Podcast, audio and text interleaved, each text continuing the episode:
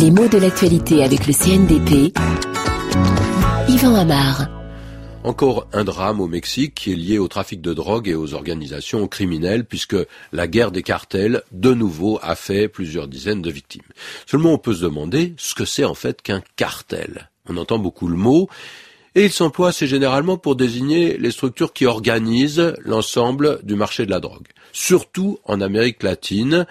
Euh, en Colombie, ça a existé beaucoup, ça existe peut-être encore. En au Mexique, on en parle sans cesse aujourd'hui, mais pas seulement dans ces endroits, puisqu'on parle également des cartels en Afghanistan et en Asie du Sud-Est. Et en fait, c'est un mot qui va évoquer une alliance de plusieurs trafics réunis. Bon, il ne s'agit pas exactement d'une fédération, mais c'est une organisation qui chapeaute et qui contrôle des productions et des filières diverses pour être plus puissante et surtout pour essayer d'éliminer la concurrence.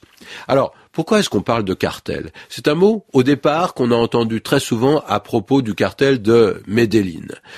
Euh, il nous vient de l'espagnol qu'il a, disons, réactivé, mais c'est un mot qui est ancien dans notre langue française. Et assez bizarrement, on le trouve au départ dans le vocabulaire des duels. Alors ça, c'est totalement oublié aujourd'hui, c'était il y a des années, hein, c'était à la fin du Moyen Âge.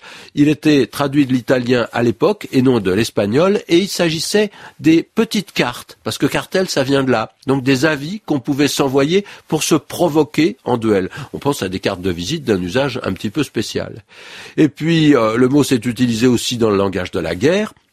On a parlé des cartels pour parler des, accords qui étaient signés entre généraux pour régler des affaires de rançon ou de remise de prisonniers à la fin des guerres ou après des batailles.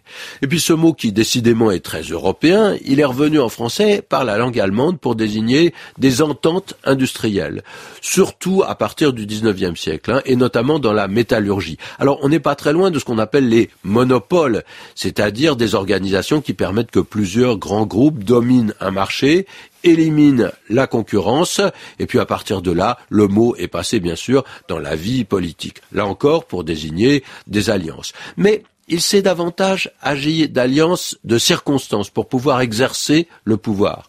On pense notamment à ce qu'on appelle le cartel des gauches. C'était dans la France du début des années 20 et au début des années 30 aussi, une alliance électorale des socialistes et des radicaux qui était motivée par le souhait de s'imposer face à la droite qui, elle, ne s'appelait pas cartel, mais s'appelait le bloc national. Donc c'était un genre d'entente tactique qui a marché le temps que ça a duré.